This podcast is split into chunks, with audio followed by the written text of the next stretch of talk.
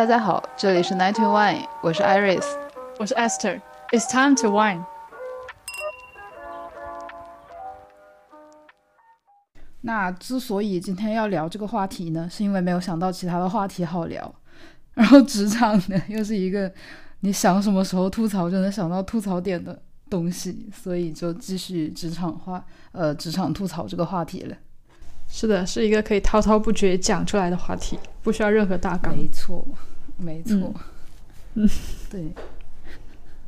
嗯，那我先来吧，因为刚好这两周，嗯，就是我们组新来了一个同事，然后这个新同事之前一直听组里其他跟他搭档的人就是描述的比较离谱。但是因为我一直都没有跟他有机会合作，所以就只是听听而已。但是这两周的工作刚好跟他有一些重合，所以导致我就亲身体会了一下这个离谱的人到底有多离谱。嗯，然后首先第一点就是这个人跟我们之前吐槽过的奇葩同事一样，经常在办公室的实验室都找不到人。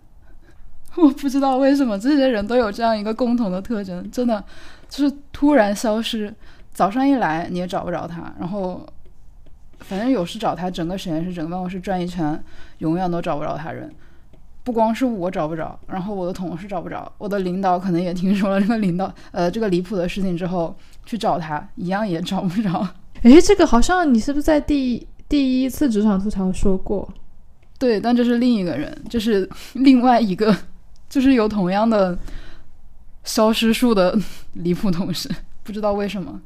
对，就是这种人居然有一对，没错，卧龙和凤雏总是在一起出现，没错。然后这个离谱的同事呢，呃，我们叫他 G 吧，嗯。嗯。然后这个人他是一个，总之我跟他合作的下来，觉得他是一个非常自命清高的人，嗯，就是那种会有一点觉得自己很厉害，然后。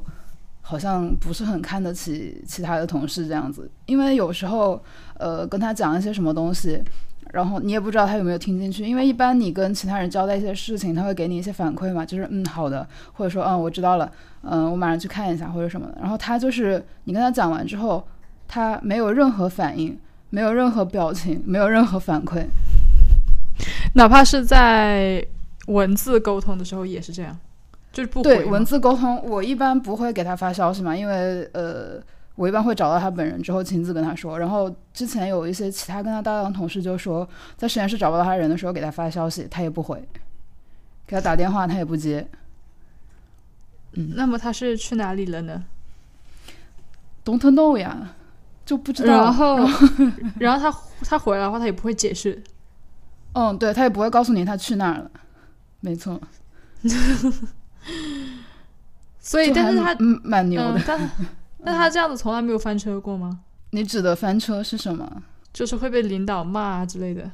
呃，领导可能不会因为这种事情骂他，但是他这个行为已经就是领导都已经知道了，领导甚至亲自去找也没有找到。哦，对，就是领导也找不到他。啊，对啊，没有错。对，笑死。然后他那个人又是一个怎么说呢？就是我觉得他其实专业技能上还是比较厉害的，确实是比较厉害的，因为他之前的工作经历是在属于我们行业的一个大厂吧，嗯，所以技术方面确实应该还是蛮牛的。所以领导对他的印象其实一开始还挺好的，因为是领导亲自面试的他嘛，在面试的时候你也知道，人面试的时候可以表现出非常。就是有优势的那一面，然后可能有一些不太好的方面会被隐藏起来，所以领导一直对他的印象就还蛮好的。但是，但是每一个跟他搭档过的同事都会吐槽，就是他这个人，呃，一个就是像我刚刚说的那个，你跟他交代什么他没有反馈，然后有一点自命清高，然后就是他也不太听得进去你的意见。可能他之前的工作习惯跟我们这边的工作习惯不太一样嘛，有些事情可能他们以前是那样的要求，然后我们这边是这样的要求，然后你去提醒他说这个事情应该这么做才比较合适，然后他也不会听，他就会非常固执的按照自己以前的习惯去做。他以前是在哪个行业哪个单位啊？是同一个行业里，呃，属于比较厉害的那种那种企业过来的。那以前在别的行业？估计也是这样干的，在在这里别的公司。我觉得可能确实是有一些，就是公司之间会要求有一些不同导致的吧。因为我们公司就是不仅是研发这一部分嘛，然后有一部分可能还涉及到一些需要合规的要求，因为还涉及到有工厂有有生产的那一部分嘛。虽然我们不做，但是可能在这个系统里有一些法规什么的，你就需要遵守。但是他们之前的那个企业可能就是纯研发，就是只有前端没有后端。所以可能限制上会少一些，导致他们需要遵守的规矩可能会少一些，嗯，大概是这个样子，嗯嗯，就不嗯，那 所以这反正你你你跟他交流的不多还好，那如果天天要跟他一个组合作的人，不得崩溃？对，所以我这两这两周就还蛮崩溃的，因为这两周正好是呃。呃，领导交代我去跟他们一起做一个实验嘛，因为担心他一个新来的人就是可能不太熟悉，所以需要我去带他们一起做一下。结果呢，这个事情，这个非常离谱的事情就发生在，嗯，我们一般实验就是可能你上午做到一半，然后中午你去吃饭了，可能有一些事情需要你在中间来处理一下，这样你可能下午就能呃按时下班了，不然你可能中午就停了那么一会儿。耽误了的话，下午可能不是一时半会儿就能解决的嘛？可能你因为你这个事情可能连续做下来需要花的时间没有那么长。然后他这个人呢，就是我们一般的习惯可能是你赶紧去吃个饭，或者说让同事帮你把饭带上来，然后你就赶紧把这个事情搞完，然后再休息，或者说如果没有时间休息就算了，就直接下午就接着工作。对，也不是说要求他一定要加班了，但是通常大家做事的习惯是这个样子。但是他呢，他那个人呢，就是。这个事情干到一半，可能可能你连这个世纪的瓶子都没有盖上，然后到吃饭的点了，他就去吃饭了，然后这玩意儿就摊在这儿，然后他就去吃饭了，吃饭然后就午休了，然后午休完了之后才会来收拾这个摊子。嗯，没错。嗯，那你们公司没有这方面的？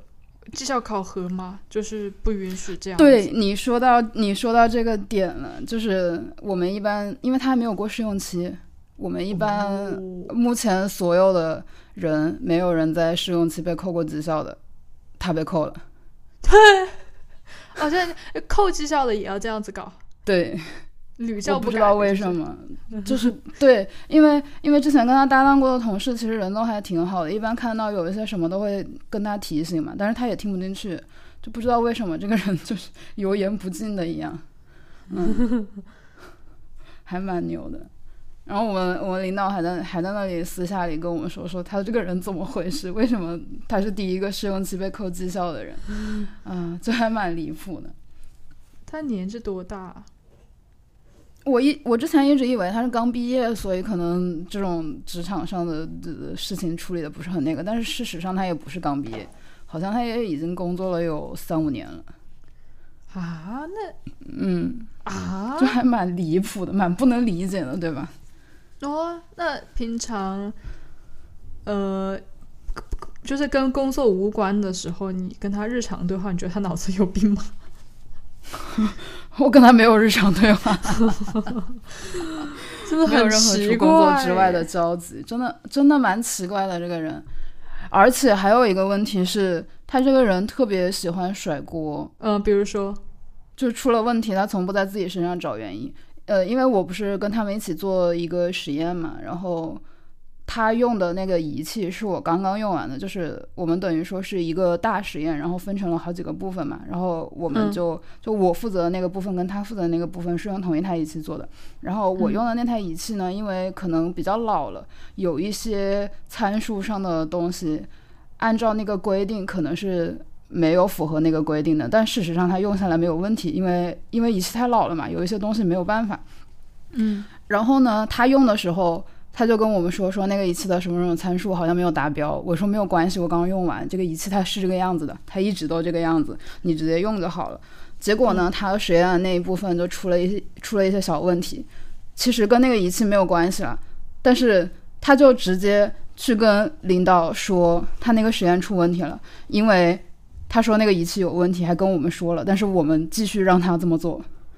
啊，他对，没错，他他就就。啊，就还蛮离谱的。而且他那个实验其实特别简单，就是我们给他安排的那个实验部分其实特别简单，基本上需要做的事情就是在电脑上用那个软件操作一下就好了，因为所有的东西都是现成的，直接用我们弄好了的东西用就行了。然后，对，然后他还这么去说，我就觉得还蛮难理解的这个人。他他听他这样子讲话，不像是能够有三五年经验的人呢。他感觉在职场里好像混不了这么久。我不太懂，真的不太懂。总之，我们同事之间对他评价都还挺那个的。但是，但是有几次，呃，开大会就是那种培训的时候，他就会在培训的时候提出一些问题，然后可能领导就发现，哎，这个小伙子还挺有想法的。可能在领导面前，因为领导不知道这些工作上的细节问题嘛，然后领导那里留下的印象呢，就就就又还蛮好的，所以这个事情就很难搞。呃，确实，呃呃，但是呃，那他他他的工作的事情都能按时完成吗？就我刚刚跟你说的，给他安排了那个小实验，那一周就给他安排了那一个小实验，然后呃，好像是周三吧，然后周四和周五两天都没有安排其他的事情。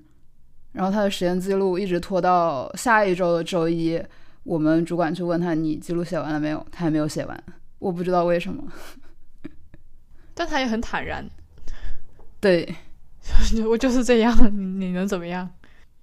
就还不知道，就 我完全不知道他脑子里在想什么，就是还蛮难理解的。对呀，那啊，那那谁跟他一组，真是倒霉喽。没错啊，就是就是这样说啊。然后因为因为有好几个人都这么反应嘛，然后我们主管也知道他这个人可能有点问题。然后呃，另外一件离谱的事情就发生了，因为呃有一个跟他搭档比较久的同事，我们叫他 W，然后这个 W 呢就私下跟我也吐槽了很多这个同事的事情，然后可能跟我们实验室其他很多人都吐槽了这个事情。呃，所以导致这个事情可能不止我们组的人知道了，然后其他组的人也知道了。然后最关键的呢，那个那个 W 可能他自己情商也有一点低吧。你说我们一般可能吐槽同事不会跟主管、其他组的主管去吐槽，但是他可能就没有意识到这个问题，然后。就也不管对面是谁，反正逮着人就在那里吐槽，然后导致这个事情其他组其他组的主管也知道了，然后就直接跟我们经理讲了，就说我们经理知道，就就是其他组的主管听他吐槽完之后，就去跟我们经理说，呃，那个那个组的谁谁谁好像有点问题，你要不要去找他们聊一聊？他，我觉得他要么是完全不在乎你们这些工作职场关系，要么是真的很蠢。反正这个这个 W 也不知道，就是他人挺好的，但是就是情商这方面确实蛮低的。然后，然后，然后上周对，然后上周我们就。因为这个事情开了个会嘛，其实我一开始不知道是这个原因，我是那个会开到最后，领导说了这些事情，我才知道是因为这个原因开的会。因为一开始领导拉我们开会说分项目呀什么乱七八糟这些事情，然后说着说着说着说着就开始说到那个新同事自己的这个问题了，然后，然后结果在会上那个呃。我们领导就让大家互相说一下对同事的看法嘛，因为这个新来的同事也快要转正了。然后那个 W 就在会上当着所有人的面，把跟我们吐槽的事情又说了一遍。对，没错，所以这个会就开的非常的尴尬。在这种会上面讲这种事情吗？对我就不知道。到底 是怎么是怎么能在这种场合讲出来的？嗯，反正这个事情最后就变变成了现在这个样子。他试用期什么时候到啊？快了吧？好像就十二月月初。OK，拭目以待吧，那就。对，就还蛮牛的。对，我想知道他能不能留下来。嗯。很难很难讲，很难讲。嗯，救命啊，很难想。你说也要刚刚进职场这样子就算了，对啊，这是这是要闹什么啊？就还蛮牛逼呢，蛮牛逼。嗯嗯，所以这个人的故事就这些吗嗯，对，暂时就到这里了。？OK，那我想到一个小小的，我想到我们公司，哎，也不算新来的了，他已经来了也有一段时间了，一年了吧。但是我们公司一直没招新人，所以他是最后进公司的。然后呢，他进我们公司之前是在互联网公司工作，然后我现在真的很怕跟这些互联网公司的人打交道，因为他们讲话我听不懂，我真的听不懂。是 是不是有很多那种互联网黑话？哦，讲中文、嗯没有英文，嗯但是我听不懂嗯他在说什么。然后你跟他讲话，他好像我不知道他能不能听懂我讲话，反正他讲话 我，而且他这个人神奇就神奇在你很努力的去认真的听，但他的话，他的他的话只要从他嘴里一出来，就直接从左耳进右耳出，在脑子里留不下一点痕迹。比如说他会讲什么，呃，就是很简单的一句话，他会叠，他会加十几个互联网的词给你，然后你不知道他在说什么。比如说他，你看，呃，正常的一句话应该是，呃，那请问您的需求是什么？他就会说，那请问你这边可以给到我这么怎么样子的一个，就是什么什么东西，反正就是乱七八糟讲一通，然后你就要想很久。哦，对我特别讨厌这一套。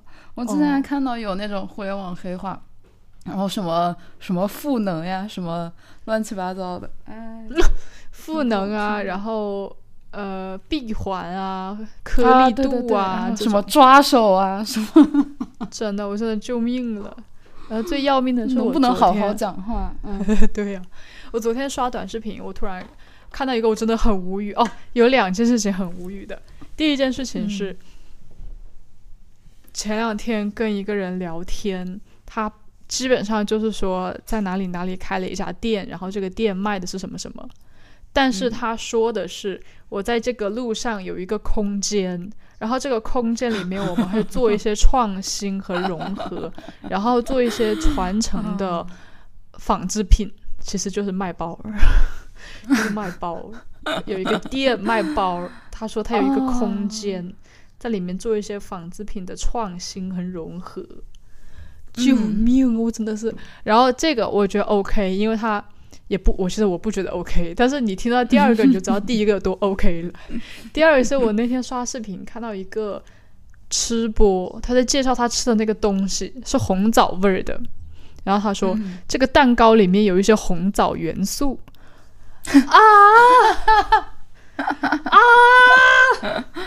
啊，天，救命啊！他现在流行这么说话了吗？哦 我这杯咖啡里有一点牛奶元素。你说到这个，我想起来，我室友有跟我说过，他们公司，呃，管开会不叫开会，叫拉通。哦，你室友是互联网公司的？他们不是互联网，但是不知道为什么这样说。我第一次听到的时候，我惊呆了，我没有办法理解这个词是什么意思。对啊，什么呃拉齐拉通，然后对齐嗯，对呀、后对呀、这是什么？对是齐，在排队对吗？在搞齐队列吗？嗯，对啊。啊，什么玩意？以前是什么中英文夹杂，现在没有英文更听不懂了。对呀、还不如有英文呢。嗯，而且我最受不了的是，别人会说我把这个这个东西给到你，给你就给你，为什么要给到你？到哪里去啊？给到你哦，救命啊！啊，笑死！我真的是跟互联网那个语言真是沟通不了一点。哦，对，确实。所以你你说你想吐槽的职场就刚刚那一段吗？呃，我们那个经理他还蛮离谱的，因为我们公司不是按项目制嘛，然后这个项目制的制度是新开始的，就是每个项目可能完成到一定的节点会分项目奖，然后嗯按道理来讲，就按我以前的工作经验来讲，一般这个项目奖是项目组的人分嘛，跟领导应该没有什么关系。你项目组里按按人头的贡献，呃，就谁贡献的多，谁拿的多；谁贡献的少，谁拿的少嘛。然后到这边来呢，这个领导就每一次分项目奖之前，他就会强调说，嗯。那这个肯定不是谁做的事情多谁拿的就多，那我们肯定还是要看谁贡献的 idea 多，或者说，呃，对，大概就是这个意思，谁贡献的 idea 多，呃，才算谁出的力多，而不是说你下面做事的人做的越多就拿的越多。所以呢，每一个项目的项目奖他都要分走一部分，而且我们不知道具体是多少。啊，那不是想分多少分多少？嗯。就是他这边，他这边这个东西它特别不透明，我们完全不知道一个项目分到这边一个项目是多少钱，我们只知道自己拿到手的是多少钱。嗯，那你知道你拿到手的比例是多少吗？不知道，这个比例也是不透明的。多少？对。哦，那那岂不是想拿多少就拿多少喽？对，然后而且而且更离谱的是这个。分项目奖的名单，也不是所有参与了项目的人都有。那你怎么知道你会有？你只能抱着你没有的这个指望，也许他有了，你就当一个惊喜。有啊，就是说你进了这个项目组做了项目，也不一定拿到钱。对，然后也没人保证你拿不拿到对，也没有人保证。对。然后因为这个事情呢，那个经理跟我们小组的这个小领导就关系不是很好嘛。因为我们小组的那个小领导就跟我之前说的想法是一样的，他就觉得说那肯定是做了事的人都应该有，呃，所以那个我们小领导还比较为我们考虑，他就每一次都会去跟领导争取。但是最后拍板的是大领导嘛，那没有办法。也不一定会听他说的，所以导致最后可能很多人做的事参与了项目，然后没有分到钱，可能心里就会有一些不爽。肯定啊，对。然后之前有一次开会，就是呃，那个经理会问我们有什么意见啊或者什么的，有没有想提的。然后就有同事说了嘛，就说呃，那我我们如果说。分到项目奖的话，那还有其他做实验的同事，他们没有分到项目奖，他们会觉得心里不舒服，那要怎么处理呢？嗯，然后那个领导他的他的说法是什么？那你做事我给你工资了，你加班我给你加班费了，那你凭什么来分这个项目奖？项目奖就是应该给贡献脑子的人，而不光是给贡献呃体力的人的。那大家都别贡献体力啦，都贡献脑子。对，所以我就觉得还蛮离谱的。那那领导意思是他贡献了脑子是吧？没错。然后对，然后他每次就是一到那种什么场合，他就会说：“哎，这个这个什么什么项目的什么什么难题是我解决的，哎，是我出的主意。虽然事情不是他做的，但是他每次都会这么说。然后 你懂吧？啊，那这样谁还打工啊？”那如果真的是这样的话，我就会算我的基本工资多少钱，然后我就付出最低的努力。对啊，然后我就当做我没有，我就当做我没有项目奖金。如果拿到了，就是像你说的惊喜，但是我也不会。对啊，我就是这么想的。嗯嗯，这谁累死累活在这里？哎，拜托，那你这种概率的话，我还不如去买彩票哎。就是啊，啊，至少买彩票要轻松一些。反正。反正你要说你有一个非常就是透明的制度规章制度摆在这里，然后你写出来告诉大家说你什么情况下是有的，什么情况下是没有的，我也接受，我也 OK。但是像这样搞暗箱操作，也没有一个具体的标准，也没有一个具体的比例，我就觉得好像不太合适吧。对呀，哎，对呀，你好歹你就把你分的那笔钱，你想拿多少拿多少，行啊，拿去。然后分下来的钱，每个人比例多少，至少也要说清楚吧。对，然后这个事情我们是怎么知道的呢？因为一一因为之前虽然那个项目奖的制度新开始之后，就是还没有具体落实到哪个项目嘛。然后正好是今年有一个同事他们做的项目，呃，到这个发发项目奖的节点了。然后呢，又出了一点小岔子是。本来那个项目奖应该是直接发到那个领导那边，然后领导来决定后面怎么发的。然后那个同事的项目呢，因为是他们直接跟生产那边对接比较多，然后结果发项目奖的时候呢，可能生产那边就直接对接到他们了，然后那个总的金额他们就知道了，没有过那个领导，所以那个领导当时特别生气，因为我们原本不应该知道这个项目总总共的钱是多少钱。但说实话，他他他真是有点扭曲啊！如果让你们知道有什么不行的，还是让我我也不知们知道，不是啊，让我们知道，如果说我们知道了一个项目总共有多少钱，那你对比一下你自己手上拿到的钱，你就知道可能被他抠走了多少钱啊。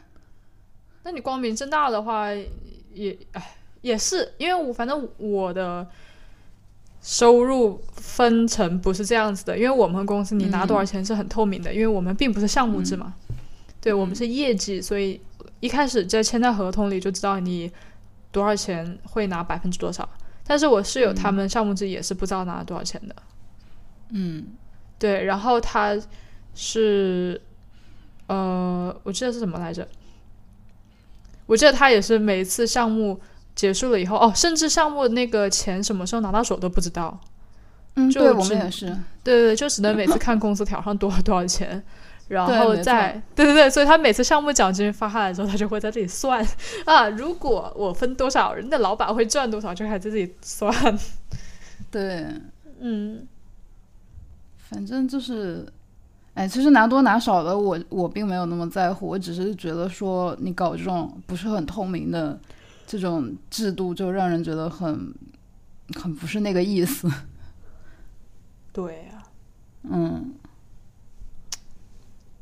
就是然后哦对，然后刚刚不嗯。是说到有有另外一个同事的项目，那个奖没有经过那个领导嘛，然后因为那个钱分下来的时候还没有分到那个同事的手上，然后那个同事准备离职了，因为他要换城市，所以他提了离职。结果因为他提了离职，他马上就要分到手的那个钱就没有给他。啊，嗯，这他因为离职还要交接因为离职还要交接一个月嘛，其实如果说这一个月中间肯定那个钱是会发下来的，但是没有发给他。我不知道具体是因为领导对他个人有意见了，还是怎么回事。总之那个这个钱就没有发给他。哦，那可以去劳动仲裁呀。我觉得是可以的。我感觉很多公司它就是仗着你可能懒得去搞劳动仲裁，或者是嗯不，知道如何。对，对，嗯而且他要换城市了嘛，他如果还留在那个城市，估计有精力去搞。是的，那说实嗯话，他这个钱如果不到他手里，会到谁的手里呢？那我们就没有办法知道去向了。也许是充公了，也许是进了谁的口袋，谁说得到呢？实在太黑了。这这一期是能聊的吗？我感觉太黑了。不知道，等一下看审核吧。那相比之下，我同事的奇葩也只是小奇葩，只是各一人的奇葩。嗯，反正这个事情是我今年知道的最离谱的事情了，应该。因为对，因为按我之前的工作经验来看，一般领导一般可能因为之前的领导都比较好吧，他们就会觉得说，那我领导工资本来就比你们下面员工多很多啊，我也不在乎说在你这多分几百块钱、几千块钱的。可能这个项目奖的大头都会是下面的员工拿，而领导有时候甚至都不会分，要分的话可能也就分个几百块钱意思一下。嗯，嗯，但这边的 领导就还蛮离谱的。而我真的觉得他们说的那个什么贡献 idea 的人应该拿大头，纯属扯淡。太扯了。那你哪怕直接说、我要拿这个钱，你不要这种侮辱智商的方法。那你天天在这空想好了，没有人给你做事，我看你的想法能变成什么？对啊，真的蛮离谱的。或者你最开始就把这个比例谈好啊，你就说脑力的人多少比例。对啊，嗯，实在太，实在是太离谱了。所以你那边还有什么其他的吐槽的点吗？那我那那要吐槽的点其实很很小，就是，但是我要想想怎么说，因为我又不想暴露这些个人隐私。嗯，啊，我好怕我聊的太，一听就知道是我们公司。哎，你们公司人应该不会听播客。嗯，应该不会吧？希望没有人听播客。嗯，应该没有。哦，就是我们公司呢，是但我们公司有人听哎，而且我很怕，我很怕，因为我也听，然后会是那种就哎，你你认识的人也在听，就推给他，你知道吗？完了，不会吧？OK，反正就是我们公司有一个同事，我们就叫她榴莲女。为什么呢？因为她天天吃榴莲，是是到一种我怀疑她的身体能不能承受的程度。这么夸张？嗯，真的。我我因为我把她，因为她吃榴莲，每次吃她都要发朋友圈，所以我把她朋友圈屏蔽了。因为她真的是两三天就，哎，她真的不夸张哦。呃，为从每天吃要发朋友圈，不知道纪念吧。他不夸，真的不夸张，从每天吃一次到两三天吃一次都有可能。嗯，然后榴莲不是五月六月上市吗？然后呢，那个时候夏天，他真的一周至少吃两次。然后他独居，你知道吗？所以说他一个人就吃完。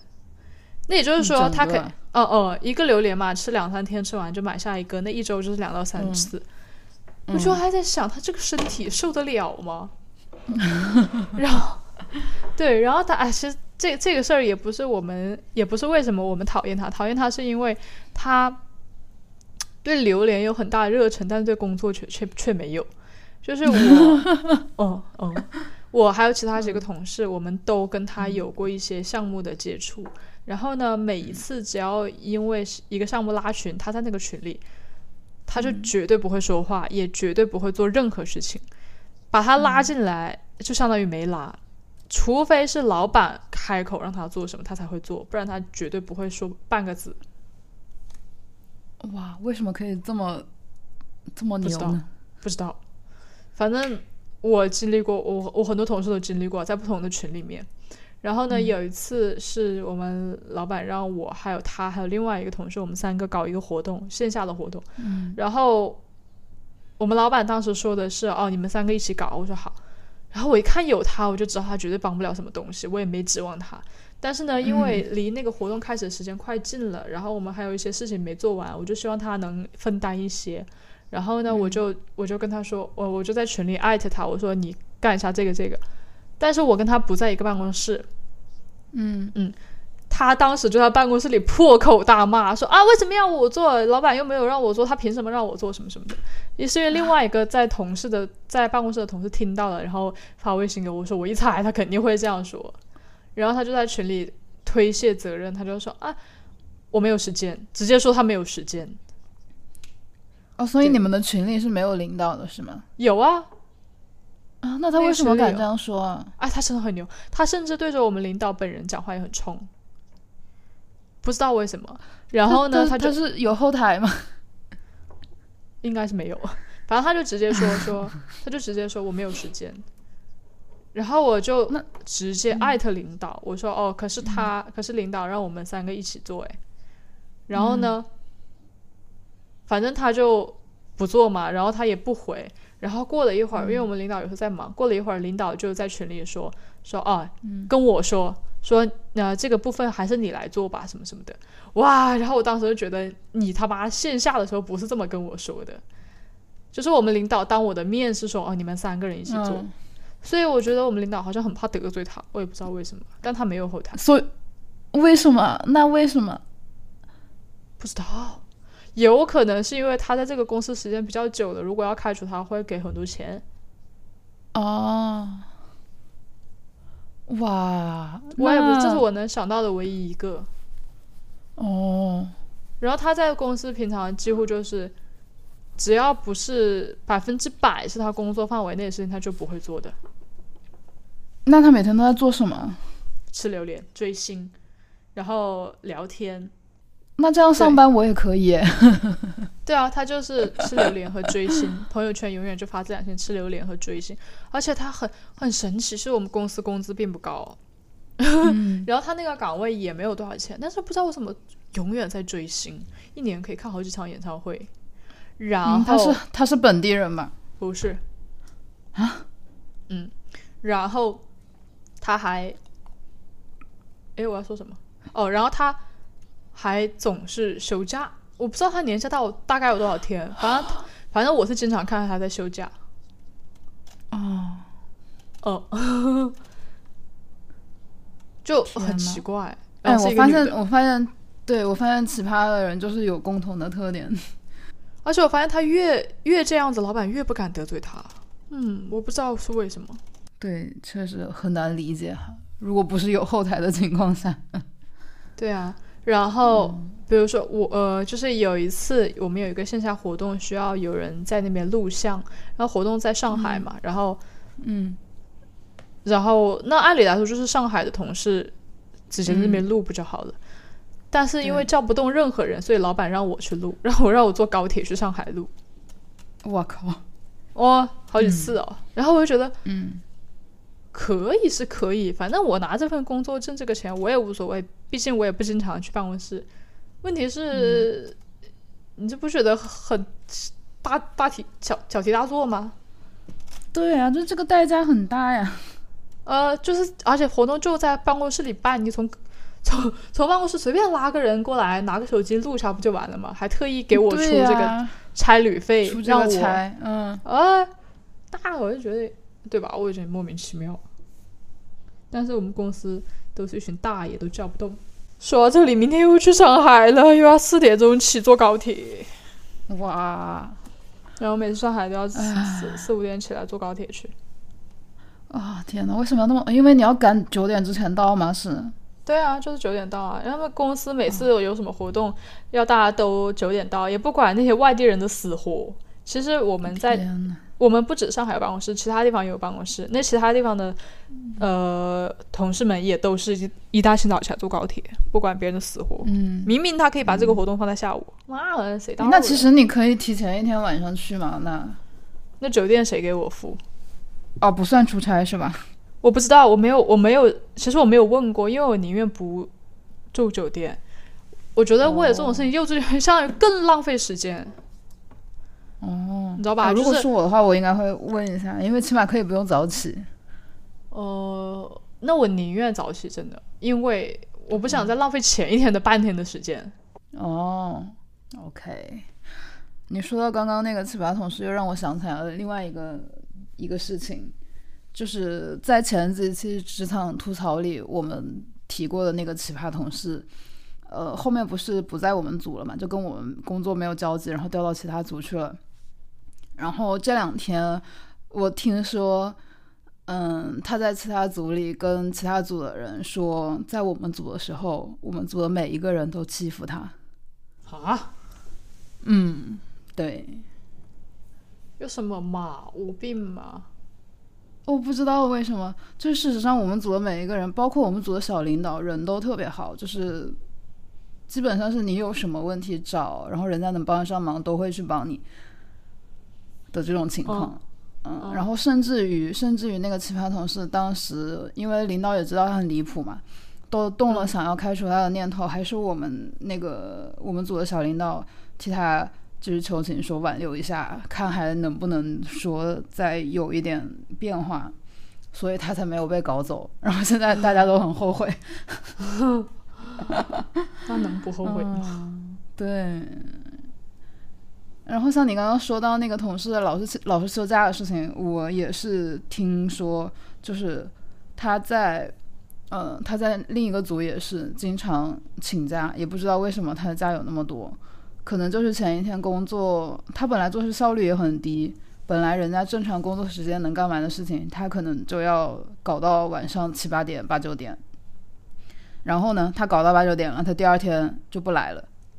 呃，因为搞得太晚了，他好累，他说，然后他就不来了，那他哪来的假？他也不管，就硬请，也不知道他哪来的钱，请假是要扣钱的嘛。嗯，然后他他好像也不是很在乎，然后就硬请假，然后第二天就不来，也不管耽不耽误你事情。行，因为本来对，因为本来这个事情他按时间安排嘛，可能你这个人做这部分，然后从什么时候做到什么时候，这个事情就结了，然后他就在中间请假，他也不管。所以搞搞得别人就要等他。对，这还蛮离谱的。行啊，行啊。不知道这些不知道这些爹都是怎么 都是怎么哎找到工作的。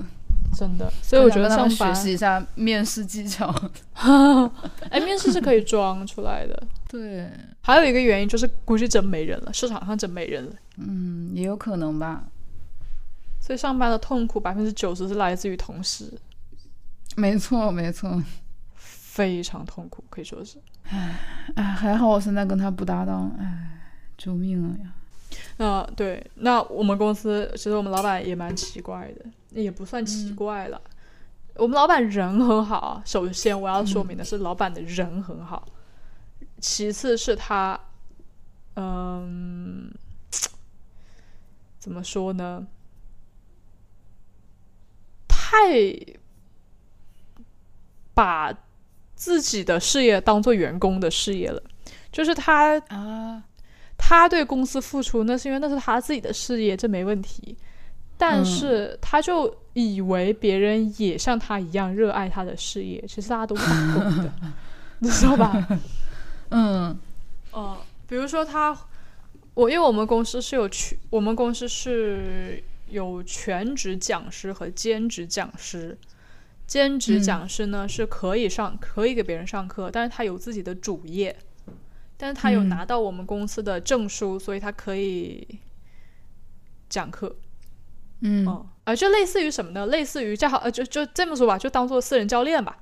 有的，嗯嗯，比如说我们公司是一个健身房，那全职讲师呢，就是健身房里的私教，他既要卖课，又要给别人上课，他有业绩的要求。嗯那兼职讲师呢，就是自己在外面有工作的私教，他可以用我们健身房的场地给别人上私教课，嗯，可以理解了吧？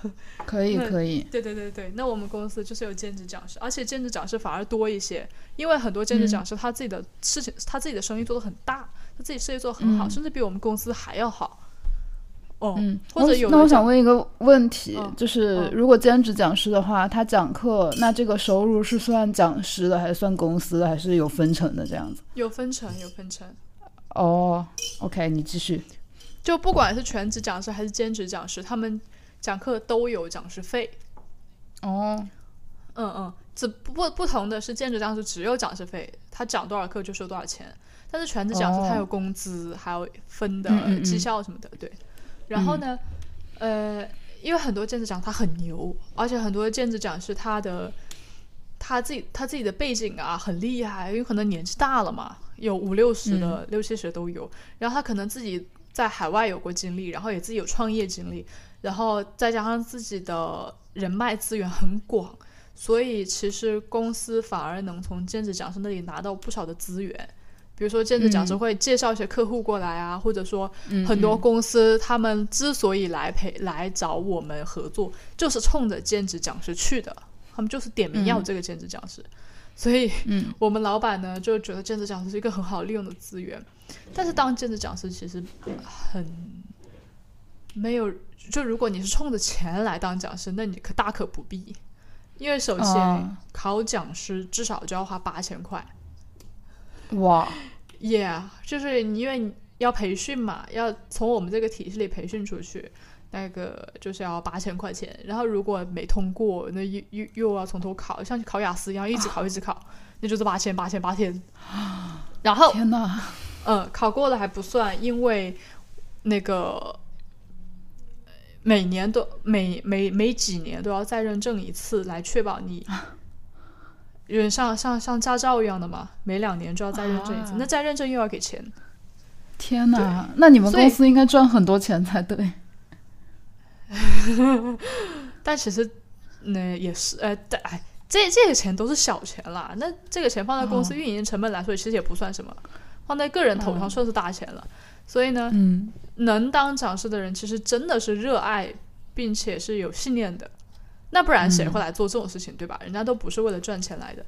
但是我们老板就是非常喜欢各兼职讲师的韭菜，就是利用他们的资源，比如说会说啊，那就有时候开会嘛，就所有全体的呃什么这种年会啊什么的，然后呢，嗯就是就让各个兼职讲师来说他们能给公司提供到什么样的资源。问题是人家提供也是人家主动要提供，你不能直接问人家吧？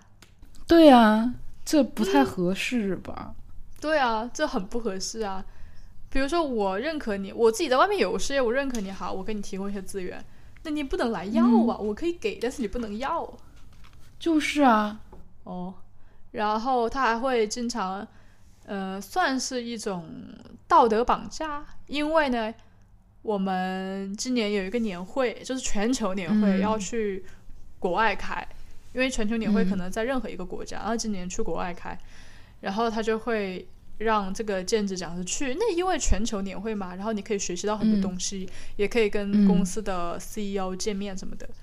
但是全、嗯但是兼职讲师去的话是要自费的，就是自费机啊票、签证，呃，酒店可酒店好像要自费，但吃饭应该不用，就是这些。啊，问题如果你不去，那又不说不过去吧，对吧？嗯，那不是哦被迫要花这一笔钱？哦，你不去说不过去，哦那你去的话，那要自费，而且还有还有公司会经常搞一些什么充电会啊、学习会、分享会这些，嗯嗯，会让嗯讲师过来参加，然后来呃类似于那种精进一下自己。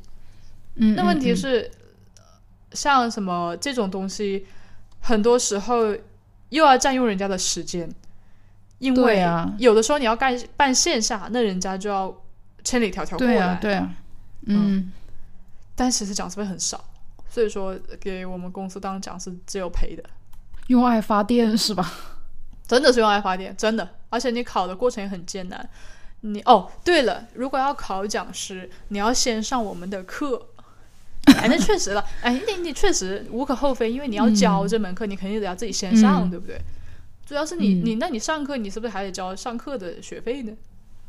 嗯，对啊，然后反而且我们我们这个系统非常繁杂，从从零开始考的话，那你就要一年半到两年的时间，先不说钱了，时间都是很这么久啊。嗯嗯，那确实我们的课程也是也是比较权威，也是能够认，也是全世界都有认证的，那确实。嗯，那也是，嗯嗯所以呢对，如果你是看钱来的，那就大可不必了。但是因为现在讲师比较呃老龄化，反正就是现在需要更新换代，所以我们老板就很嗯希望像我这一代的人去考讲师。第一是哦我们给一些公司培训，他们那些培参加培训的人都是什么九零后、零零后嘛。你说，嗯嗯你说人家九零后、零零后，你让人家 七零后去给人家上课，人家听都不想听啊。对对，所以就需要像我这种年龄的人去考。然后我们老嗯板就经常跟我暗示说你要不要去考，我就每次都打马会，我打哈哈，我就啊行行行行。然后上一次对去上海出差，他又提这个事情，他说你报名吧，我提名你去，因为这个如果有有他的提名或者推荐就会容易一些。嗯他说我提名你去，我心思我我就心想啊，明年还在不在这里就不都不一定啊，你还提名我去。而且我没有表现出任何一点点我想参加的想法，但他超级想我让我去，而且他对我们公司其他年轻人也是这样说的，嗯就希望他们都嗯去。说明是真的想要有年轻的，就是新鲜血液，可能需要换一下。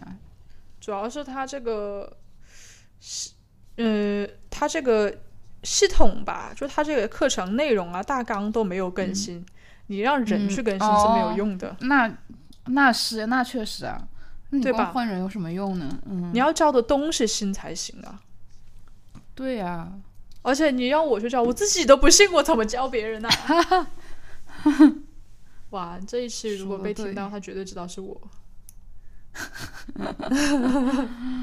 嗯，应该不会吧？我们这个希望不会吧？这个收听量应该是不会，应该是不会推出去的。